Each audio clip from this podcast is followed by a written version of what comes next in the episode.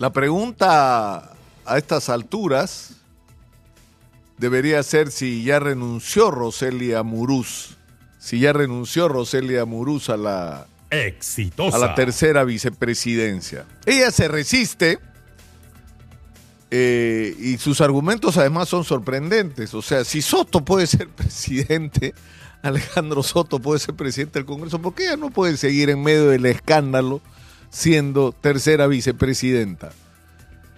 Y no deja de tener razón. Porque por supuesto que Roselia Muruz ya no, ya no debería estar allá hace rato y, y- y por decoro debió renunciar.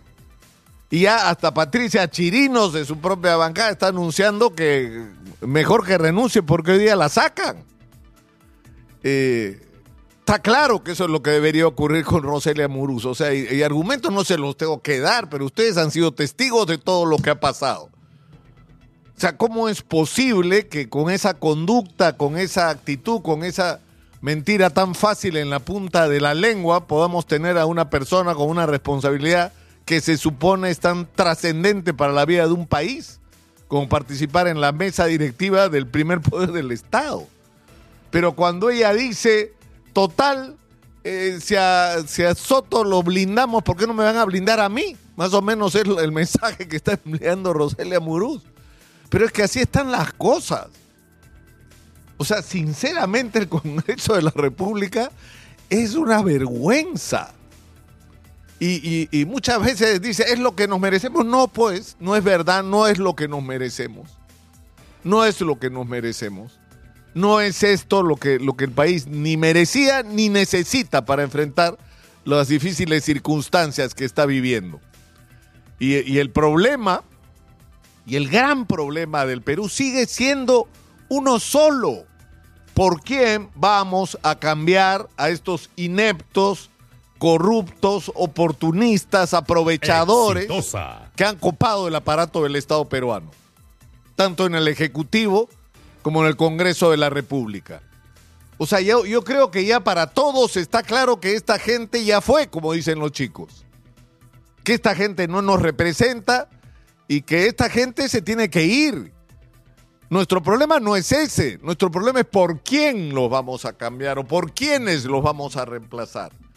Y ese, insisto, como lo voy a hacer todos los días, es el gran reto que hay en el Perú de hoy. No necesitamos buscar el Bukele ni el, ni el, ¿no? el Milei, que además me sorprende la, la ignorancia que hay detrás de todo esto. Bukele es un zurdo del Frente Farabundo Martí de Liberación Nacional, de ahí viene. Que además cuando se pelea porque rompe con el Frente Farabundo es por su inconsecuencia en realizar cambios estructurales en la sociedad salvadoreña. Pero en fin, no necesitamos eso. No necesitamos ni copiar, necesitamos aprender de las experiencias, no copiar las experiencias ajenas, pero no necesitamos más caudillos ni caudillas. No los necesitamos, ne- de eso no se trata.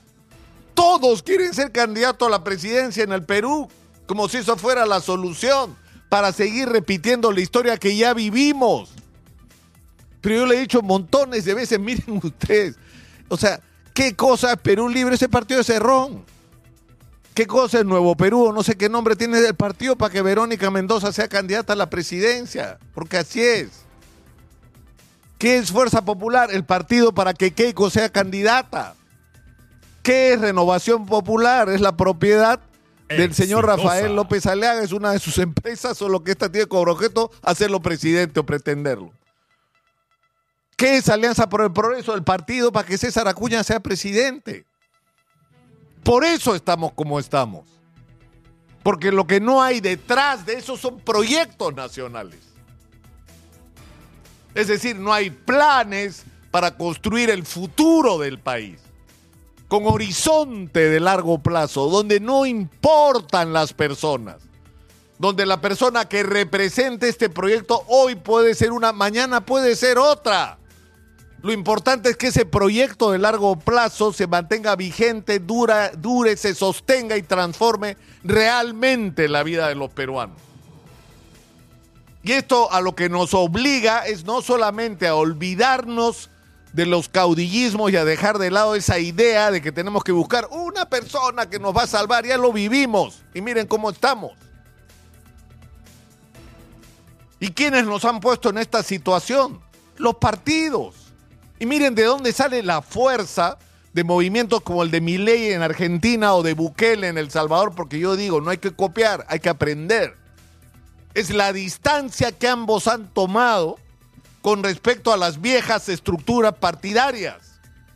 Con un argumento muy simple, podemos entregarle el destino del país para que cambien las cosas a quienes son los responsables de cómo estamos?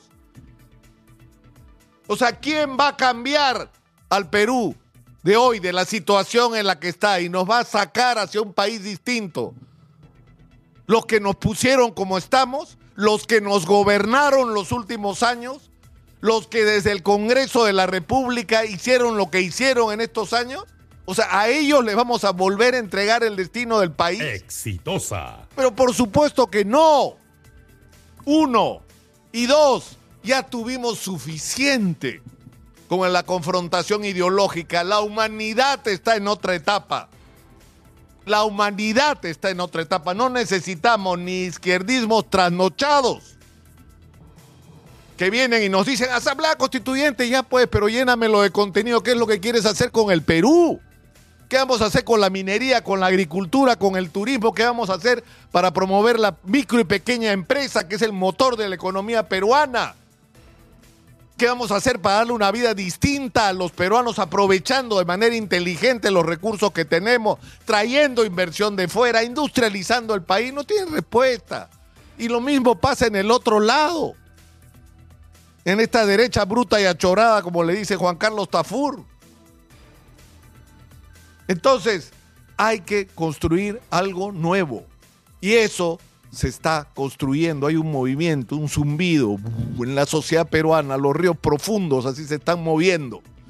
Se están moviendo en la sociedad de industrias, en las reuniones que se promueven con la Federación de Construcción Civil y la Cámara Peruana de la Construcción, que es una cosa sorprendente. Los empresarios y los trabajadores de la construcción juntos los buenos empresarios de la construcción, porque también hay, no solamente hay los tramposos del club de la construcción, hay un movimiento en el Perú, en los movimientos regionales, no en todos, ¿ah? porque el movimiento regional es de los buenos y de los otros también, los que han tratado de arrimar a los partidos para comerse ellos la torta, y han sido tan corruptos como los partidos, algunos, ¿no? Pero hay otros que no, que representan el sentimiento, la indignación, la molestia de las regiones porque no se ha escuchado su llamado, no se han hecho las cosas que tenían que hacerse. Entonces estamos en un momento donde para terminar la clave es una Exitosa. sola. Tenemos que ser capaces de construir una nueva alternativa política para el Perú. Eso es lo que se está moviendo hoy. ¿Y quiénes van a componer esa alternativa política? Porque así como hay que aprender de experiencias de otros países, hay que aprender de la propia nuestra experiencia el movimiento Libertad fue un fenómeno extraordinario por dos razones. Primero porque tenían ideas. Pueden ustedes estar de acuerdo o no. Puedo yo no estar de acuerdo con ese liberalismo radical. Pero tenían ideas, tenían propuestas para transformar el Perú. Sabían lo que había que hacer, tenían planes para 30, 40 años. Pero lo segundo, fueron capaces de reclutar a las personas que en general no habían hecho política, se construyó en contra de los partidos políticos. Y esa experiencia hay que aprenderla, porque todo lo que tenemos de bueno hoy en la economía peruana surgió de ahí, de esas ideas que permanecieron en el tiempo. Hay que aprender esa lección, por lo que hoy necesitamos es recuperar en alguna medida esa experiencia, corrigiendo todo lo que estuvo mal en excesos ideológicos y en radicalismos ultraliberales. Lo que necesitamos son ideas para transformar el Perú, un plan y gente que no esté sucia de haber hecho política y de haberse corrompido, que tenga las manos limpias y que esté dispuesta ahora a comprometerse en hacer política y transformar el Perú. Eso es posible, eso es alcanzable, eso es lo que hay que hacer. Y una vez más, cada uno de ustedes que me está viendo y escuchando desde donde esté, puede hacer algo para empujar las cosas en esa dirección.